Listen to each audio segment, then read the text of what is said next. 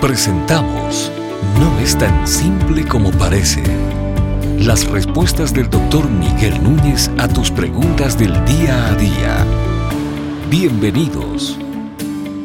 Si la Biblia afirma que en la segunda venida del Señor Jesús, los muertos en Cristo resucitarán primero, ¿dónde están actualmente?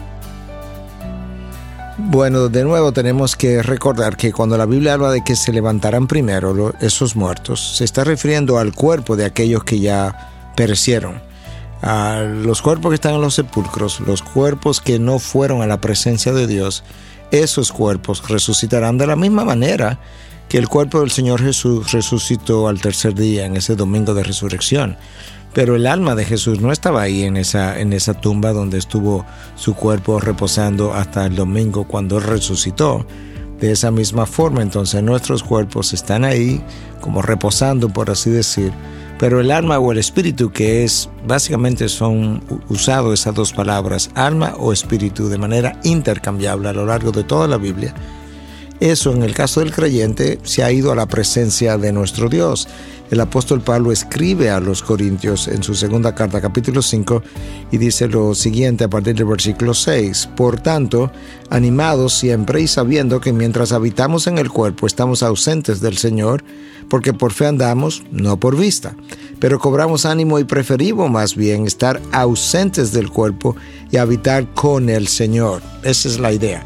Cuando tú estás ausente del cuerpo, ¿qué es lo que está ausente? Tu alma, tú estás con el Señor de manera instantánea, tan pronto tú mueres. Entonces tenemos que diferenciar eso de qué es lo que se va a levantar con aquello que ya fue y partió y está en la presencia de Dios. En el día final, en el día del juicio, entonces tu alma y tu cuerpo se van a juntar. Ese es lo, eso es lo que completa lo que es la glorificación. Cuando el apóstol Pablo escribe a los romanos y dice que aquellos que Dios de antemano conoció, a eso Dios predestinó y a lo que predestinó, a eso llamó y a lo que llamó, a eso justificó y a lo que justificó, a eso glorificó. Esa palabra ahí hace referencia no simplemente a cuando tú entras a la presencia del Señor el día que muere, hace referencia a cuando tu alma se une con tu cuerpo de manera ya permanente definitiva, como ocurrió en el caso del Señor Jesús el domingo de resurrección, y ahora toda tu vida ha sido glorificada, de tal forma que el cuerpo que se enterró en deshonra se levanta en, poder, en honor, en gloria, el cuerpo que se enterró ah, de manera humana, terrenal, ahora recibe una glorificación tal que el cuerpo es, no es divino, pero no es el cuerpo terrenal. Es algo que Dios es una como una creación nueva de parte de Dios, un cuerpo que no tendrá limitaciones de espacio, de tiempo, que no envejece, no se enferma, no muere. Esa es la glorificación final.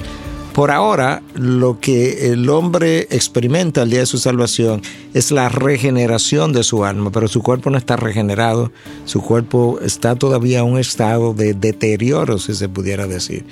Ese es el cuerpo que se va a levantar. Y es fácil de verlo si tú piensas en la persona de Jesús. Jesús le dice al ladrón en la cruz, hoy mismo estarás conmigo en el paraíso. Y luego tienes que saber que cuando Él se va al paraíso, donde quiera que eso fuera, el cuerpo está en la tumba.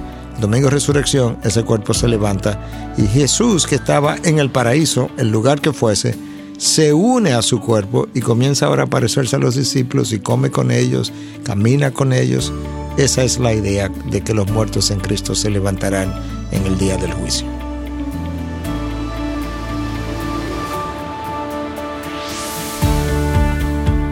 Estas y otras preguntas llegan hasta ustedes gracias a la valiosa colaboración de nuestros amables oyentes. Si deseas compartir con nosotros tus consultas e inquietudes, visita nuestra página de internet integridadysabiduría.org Gracias por tu gentil atención y será hasta la próxima.